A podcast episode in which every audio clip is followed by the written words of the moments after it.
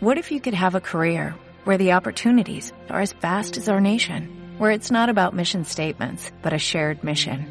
At U.S. Customs and Border Protection, we go beyond to protect more than borders, from ship to shore, air to ground, cities to local communities. CBP agents and officers are keeping people safe. Join U.S. Customs and Border Protection and go beyond for something far greater than yourself. Learn more at cbp.gov/careers. Como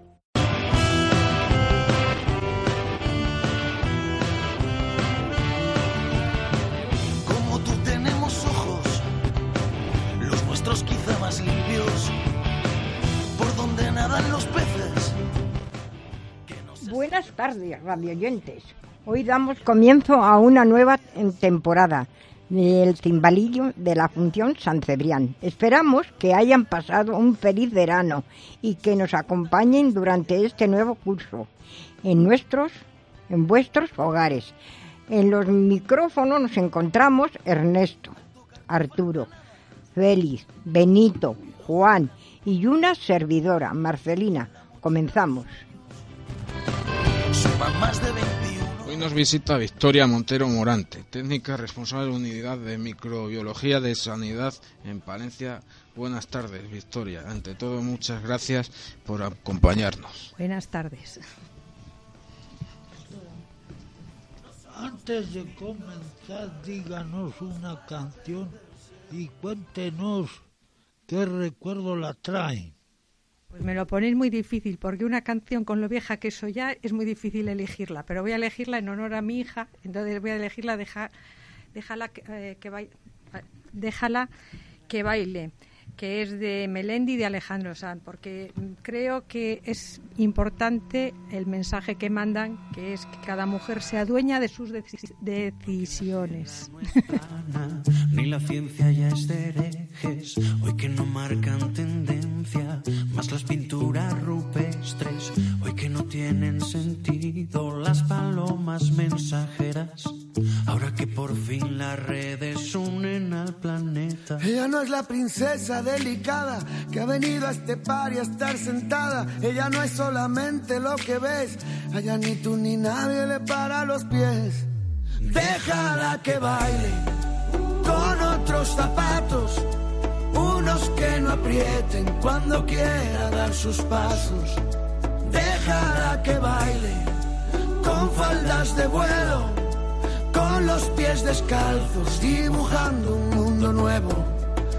Déjala que baile.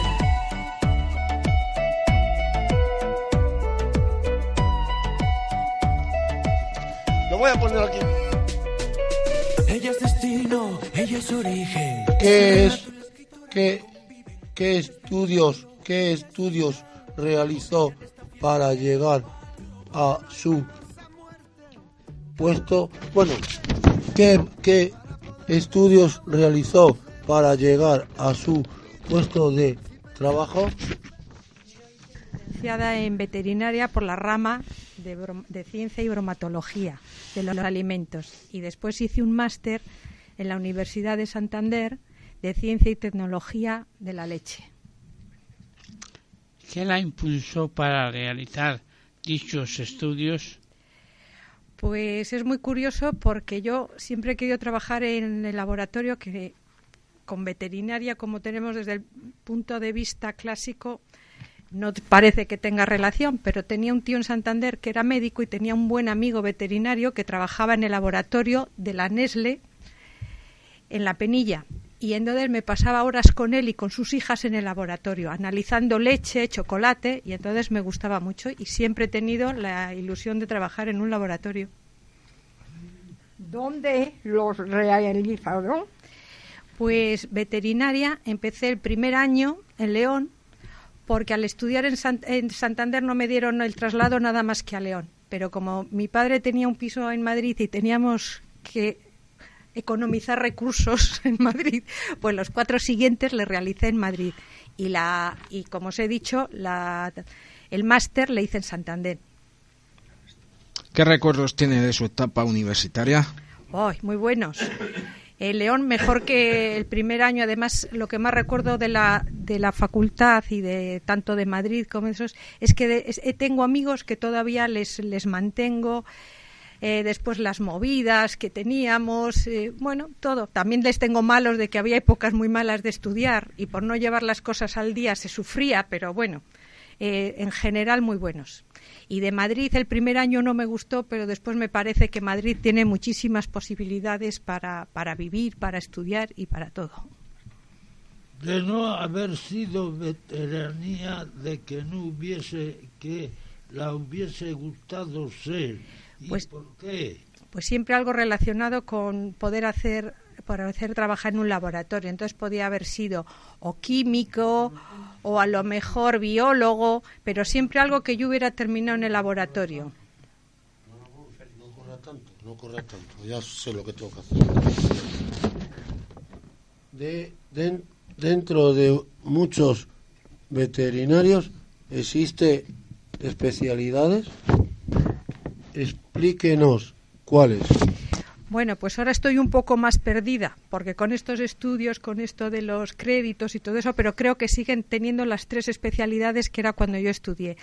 La primera es la de nutrición y producción animal, que es un poco la de las explotaciones animales y su alimentación. La segunda sería lo que conocemos como veterinario clásico, que es medicina y sanidad.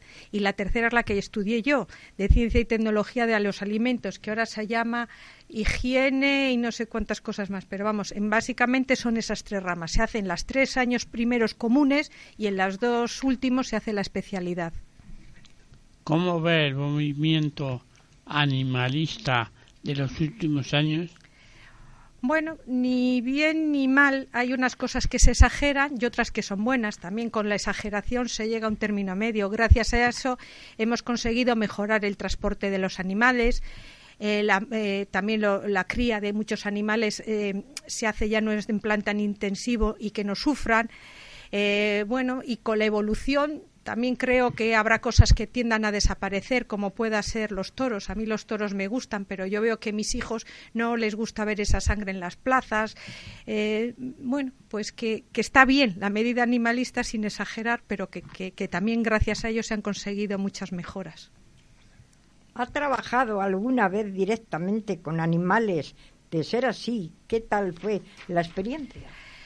Pues trabajé el primer año de, de mi vida eh, pero casi la relación que tuve es que solo ponía las campañas de vacunación. Entonces, vacunaba de brucelosis, de rabia a los perros. Entonces, bueno, es muy buena la experiencia, pero mm, bueno, también muy corta, muy limitada y, y muy pequeña. ¿Qué trabajo realiza previamente a su puesto de trabajo actual? Pues estuve de inspectora de sanidad eh, en Palencia, digo en Palencia, en Paredes de Nava y en Villarramiel. ¿Cómo se llega a tener esa responsabilidad de la unidad de micro de sanidad de Palencia? Bueno, yo he accedido mm, a través de solicitarlo, porque mi plaza no es esa, pero por medio de tener méritos de relación con el laboratorio y eso estoy allí, llevo 11 años y ahora no sé, porque van a salir los concursos, volveré a pedirlo, pero no sé si podré volver a acceder a ello. Pero vamos, que cualquier persona que tenga el título de veterinaria y demuestre unos conocimientos lo puede solicitar y, y acceder a ello. Explíquenos un poco en qué consiste su trabajo? Bueno, pues yo estoy en un laboratorio de microbiología que, que, está, que comprende, el laboratorio en sí comprende tres unidades, química, lo que se llama unidad instrumental, y después microbiología. Entonces yo estoy en la de microbiología. Entonces a mí me llegan para analizar alimentos y aguas pero solo los, aquellos alimentos y aguas que cogen los inspectores de sanidad. Es decir, que nosotros no se lo hacemos para el público, sino es para la, es, podríamos decir, lo oficial para la salud pública. Entonces yo analizo, vamos, yo no, mi, unidad analiza alimentos y agua, siempre a través de programas o siempre dirigidos para ver la higiene de, de cómo están los establecimientos, cómo están los alimentos, pero siempre eh, relacionados con la salud pública y con los inspectores. ¿En qué es, qué es un bromatólogo y qué funciones realiza? Bueno, pues un bromatólogo es que es muy complicado porque abarca muchas cosas, pero bromatología significa bromatos, que es alimento, y logía, que es estudio. Entonces es el tratado de los alimentos. Pero la bromatología estudia también la composición de los alimentos, estudia los la microbiología que hay en esos alimentos, estudia las transformaciones, los procesos que puede tener. O sea, es decir, estudia esos alimentos para saber cómo les podemos transformar y cómo les podemos transportar y cómo les podemos manipular sin alterarlos y siempre dándoles después de venta al público, cara al, bueno, de venta o de exposición al público con una higiene y una calidad. ¿Qué no, no, sigue, sigue. ¿Qué parte se divide la bromatología y en qué consiste? Bueno, la bromatología clásicamente la dividían en antropología bromatología y zoobromatología, pero es que yo nunca lo he estudiado así tal cual, que quiere decir que una era para el estudio de los alimentos del hombre y otra para el estudio de los animales. Nunca lo he visto. Lo que sí que se divide ahora la bromatología es que es más bien en ramas o especializaciones dentro de la bromatología. Entonces, cada uno se especializa en lo que, por ejemplo, en ciencia y tecnología la carne, ciencia y tecnología la leche, otro solo estudia aditivos alimentarios, otro puede ser en lo que es la calidad de las industrias. O sea, lo que en, verdad hay muchísimas ramas, todo lo que te he explicado de composición de los alimentos, cada uno se especializa. O sea, son más bien ramas, o sea, especializaciones dentro de la bromatología. ¿Qué, tal, e, ¿Qué tal es el agua que bebemos? ¿Se dan muchos casos de mal estado del agua en las piscinas? Hombre, yo creo que muy bueno, porque además tenemos muy buenos sanitarios y inspectores y bueno, puntualmente puede ser puede ser que, que, es verdad que pueda venir turbio el agua, que eso no quiere decir que microbiológicamente esté mala. Quiere decir que no es apta por la turbidez, pero no quiere decir que esté mala. Y, cada vez yo creo que, porque ahora el agua ya no es solo responsabilidad de, sanidad, es, responsabilidad de, de, las personas que mantienen el agua y de las. Mm, podríamos decir, de las compañías que, llevan el agua de las, y las instalaciones. Entonces, Sanidad lo que hace es supervisar a esas, mm, vamos, a esas empresas o a esas distribuidoras y a esas empresas. Y en cuanto al agua de la piscina, pues hombre, con el tiempo, según te vas bañando, el agua va cogiendo microorganismos y puede alterarse, pero para eso está que cada vez tenemos unos microorganismos que podíamos decir que son alertas, podríamos decir. Entonces, cuando se va detectando que hay un nivel de esos microorganismos, ya sabemos que ese agua puede empezar a estar mal y para eso se cambia. Pero lo normal es que también se altere el agua de las piscinas por todos los bañistas que hay, por el tiempo, por el aire, por todo. Entonces, pero vamos, yo creo que en general sí que se supervisa muchísimo más que antes. ¿Cómo se toman las muestras para hacer un análisis? Uy, eso sí que es también, porque depende, si le queremos para un análisis microbiológico, le tenemos que coger siempre, la toma se hace en condiciones asépticas. Todo lo que tengamos tiene que ser que esté libre de microorganismos para que esos microorganismos no nos contaminen el alimento que vamos a coger. Si es para química, esa muestra no necesita cogerse así. Eh, la cantidad, bueno, es muy complicado. Si es la cantidad, no es lo mismo coger en una industria que cogemos grandes cantidades porque él va a ser distribuidor que en un establecimiento pequeño que cogeríamos pequeñas cantidades. No es lo mismo decir quiero solo hacer una determinación de un, microorganismo o quiero hacer 10, donde se va cogiendo más cantidad. Eh, no es lo mismo coger una de superficies de un bar que lo haces arrastrando un hisopo o algo encima de una mesa que un trozo de alimento. Bueno, o sea, cada cosa requiere su, su, su cantidad y su proceso.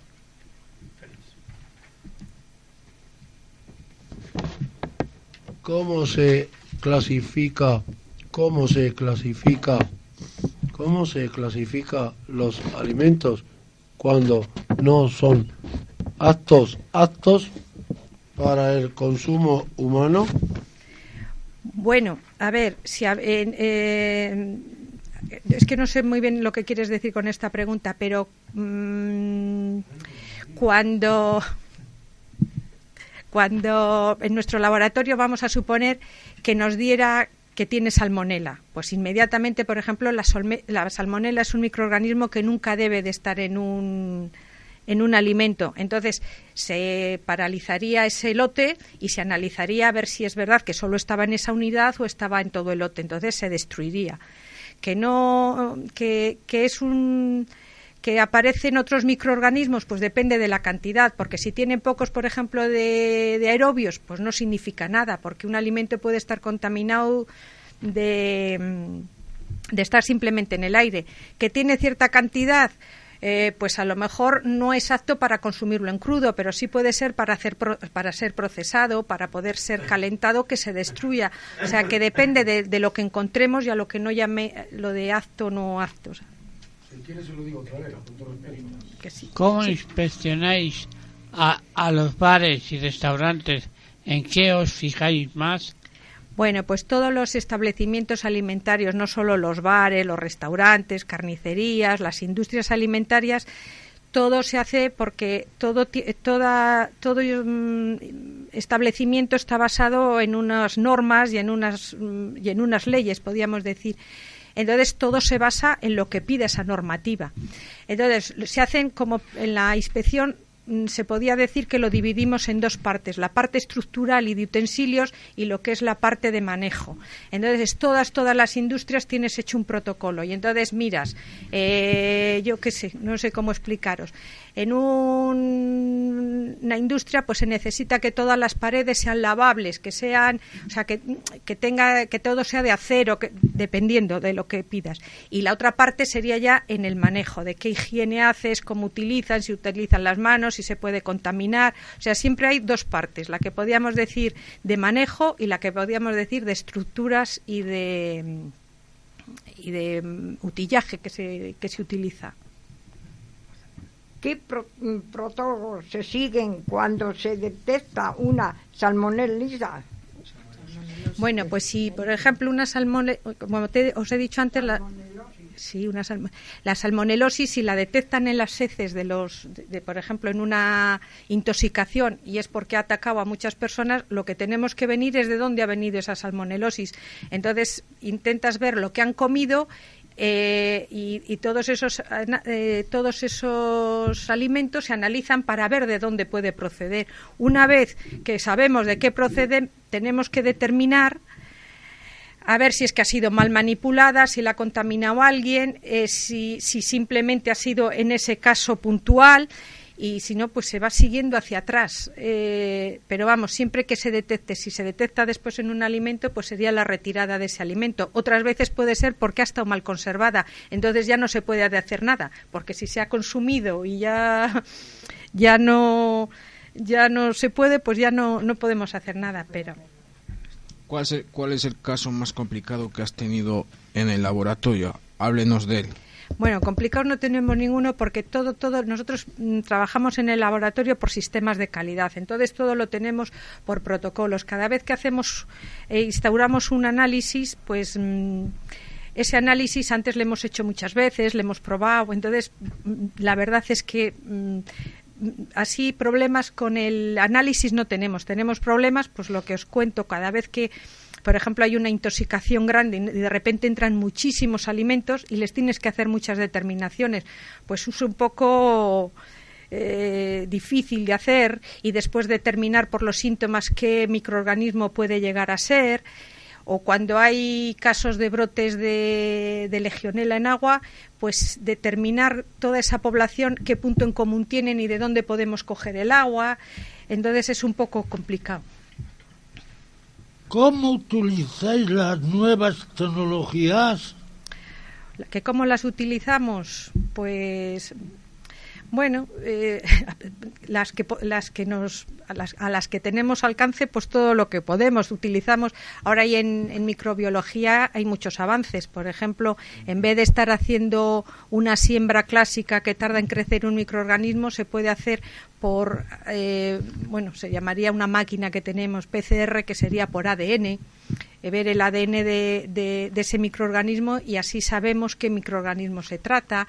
Eh, bueno, tecnología también, no solo para no solo la que utilizamos en el laboratorio, sino también utilizamos tecnología eh, a nivel de informática para comunicarnos, para, para no sé, que, que sí, la tecnología, la, sí, cuando podemos acceder a ella, pues nos simplifica mucho el trabajo. ¿Se atrevería a tomar un yogur atrasado? Sí. ¿Se atrevería a tomar un yogur atrasado? Yo sí, pero yo no se lo puedo recomendar a nadie, pero yo sí. y hasta de una semana. No se lo digo yo a usted. Siempre cuando esté bien conservado no tiene por qué estar no alterado. Se lo digo yo a usted. Lo que ha dicho aquí la Marcelina. Al final. Bueno, ¿qué es lo que más la gusta de su trabajo? Bueno, pues lo que más me gusta es que estoy haciendo algo que quería hacer y para lo que he estudiado. Entonces puedo tener mis conocimientos, aplicarles. Eso es lo que más me gusta. ¿Y lo que menos? Uy, que estoy en la administración, el papeleo.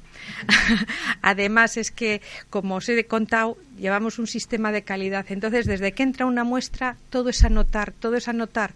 Es decir, yo a mí me entra una muestra ciegas con un número y ya su número, pero después todo, todo, todo, todo lo que utilizo para analizar esa muestra tengo que anotarlo. La, te, la estufa que uso, la temperatura que tiene, la hora que comienzo, eh, el lote de bote que utilizo de, del medio donde le voy a cultivar, absolutamente todo. Entonces lleva mucho trabajo y después está la inversa, que una vez que obtengo los resultados, lo mismo, tengo eso lo tengo que pasar a, unos informes de análisis, bueno, enviarlos a, a los clientes. Entonces, el papeleo, que quita mucho tiempo. ¿Tiene mucho personal a su cargo? Bueno, personal a mi cargo no, somos un equipo, entonces no es a mi cargo, pero eh, yo os he comentado que mi laboratorio está dentro del laboratorio de salud pública, entonces hay cosas que tenemos en común, por ejemplo, la unidad administrativa o la unidad de calidad, que es la que nos supervisa cómo trabajamos. Eh, pero yo en mi unidad hay dos analistas y dos auxiliares que son una, que son una maravilla. ¿Dónde realiza su trabajo? ¿Que dónde? En el Laboratorio de Salud Pública que está en Palencia, en, en San Lázaro.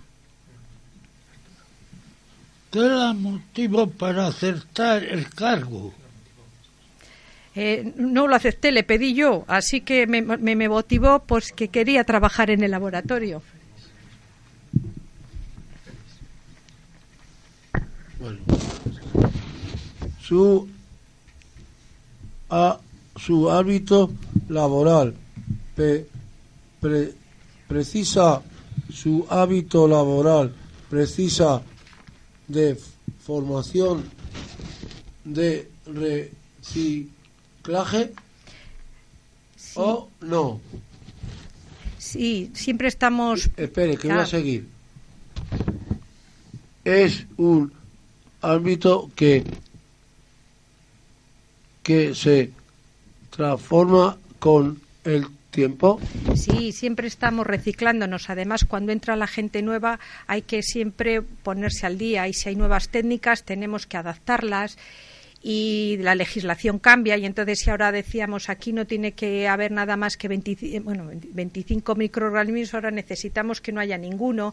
Y siempre hay medios nuevos porque la investigación avanza, entonces tenemos que introducir nuevos medios, probarlos, entonces continuamente estamos reciclándonos, pero además este el año pasado ha sido terrible porque han cambiado la legislación muchísimo y hemos hecho muchísimo, entonces hay mucho reciclaje. Recomiéndanos un libro y díganos por qué. Un libro, pues La ladrona de libros, porque me gustó la manera de, de, cómo se escribía. El narrador era la propia muerte. Entonces a mí me gustó. Pero vamos, también esto es difícil y, y, y más teniendo a mi hermana lectora, que como me oiga. ¿Y una película? Pues también, te diría que La ladrona de libros, porque las películas me pasa que me gustan muchísimas, pero si yo era, yo qué sé, eh, hace años me gustó La Guerra de las Galaxias y cuando la he vuelto a ver diría cómo me gusta, pues ahora no me gusta, o eh, no sé. Entonces, pues te diría eso, La ladrona de libros, que también la vi con mi hija, me gustó, pues La ladrona de libros. Muchas gracias por venir a nuestro programa Cimbalillo, Victoria. Espero que hayas estado muy a gusto con nosotros. ¿Nos podrías decir unas palabras para motivar a la, a la gente para realizar los mismos estudios que ha hecho usted? ¿Qué he hecho yo?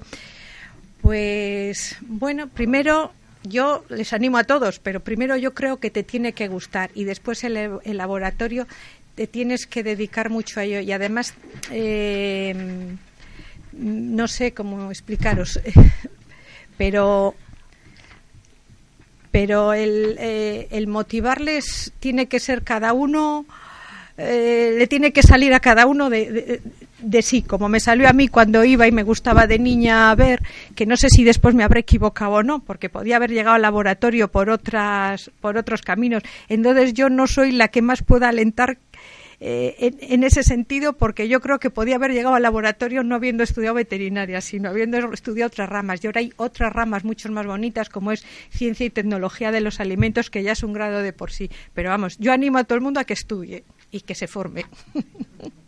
Bueno, amigos y amigas, hasta aquí nuestro programa de hoy. Deseamos que haya pasado un rato agradable con nosotros y os esperamos en el siguiente programa del timbalillo de la Fundación San Cibrián, aquí en Onda Judía de la radio de Fromista en el 107.5 de la FM.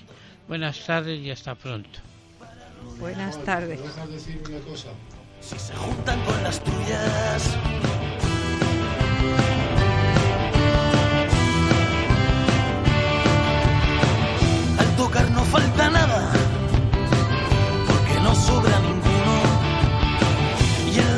mochila los sueños suman más de 21.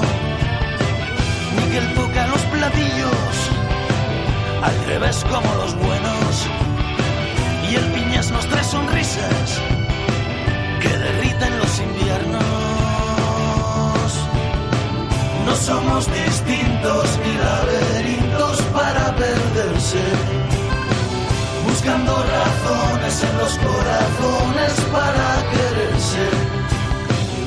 somos distintos cuando amanecemos, el sol aparece. Por donde pisamos se hacen caminos, la hierba crece.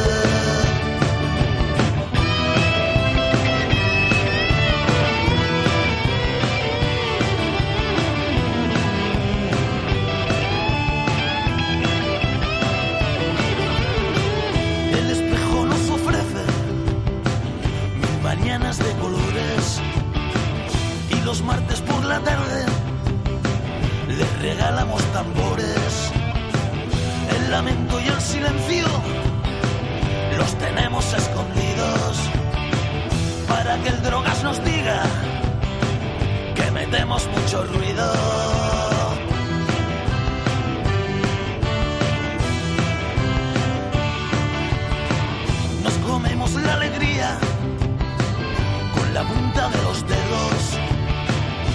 Metemos la tristeza en sacos con agujeros. Somos la lengua sincera que te besa los oídos, donde habitan nuestras voces para que muera el olvido. No somos distintos ni laberintos para perderse buscando razones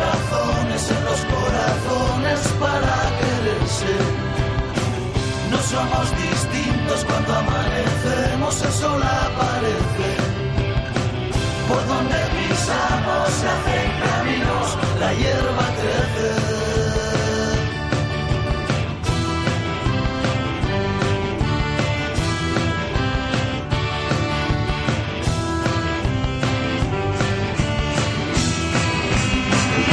When you drive a vehicle so reliable it's backed by a 10-year, 100,000-mile limited warranty, you stop thinking about what you can't do and start doing what you never thought possible. Visit your local Kia dealer today to see what you're capable of in a vehicle that inspires confidence around every corner. Kia, movement that inspires. Call 800-3334-KIA for details. Always drive safely. Limited inventory available. Warranties include 10-year 100,000 mile powertrain and 5-year 60,000 mile basic. Warranties are limited. See retailer for details.